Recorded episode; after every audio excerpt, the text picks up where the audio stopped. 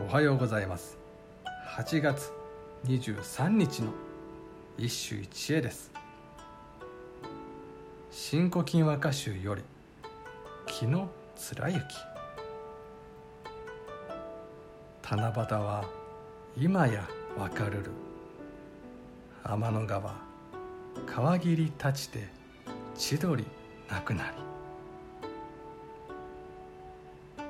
七夕は今やわかるる。天の川川霧立ちて千鳥なくなり。歌集の個性と歌人の個性どちらが優先されるべきだろうか。当然歌集の方である。技巧で鳴らした古今賢者の一人貫之も新古今には明らかに新古今好みの花風で取られている。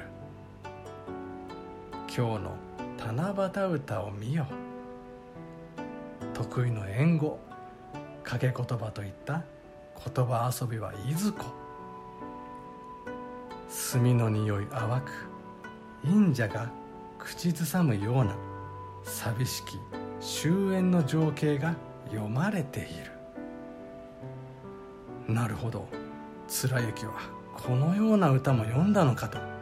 一寸の感動すら覚える。さてこれにて七夕の歌も区切りとしよう。明日からはとりどりの秋をご紹介する。以上。今日も素晴らしい歌に出会いました。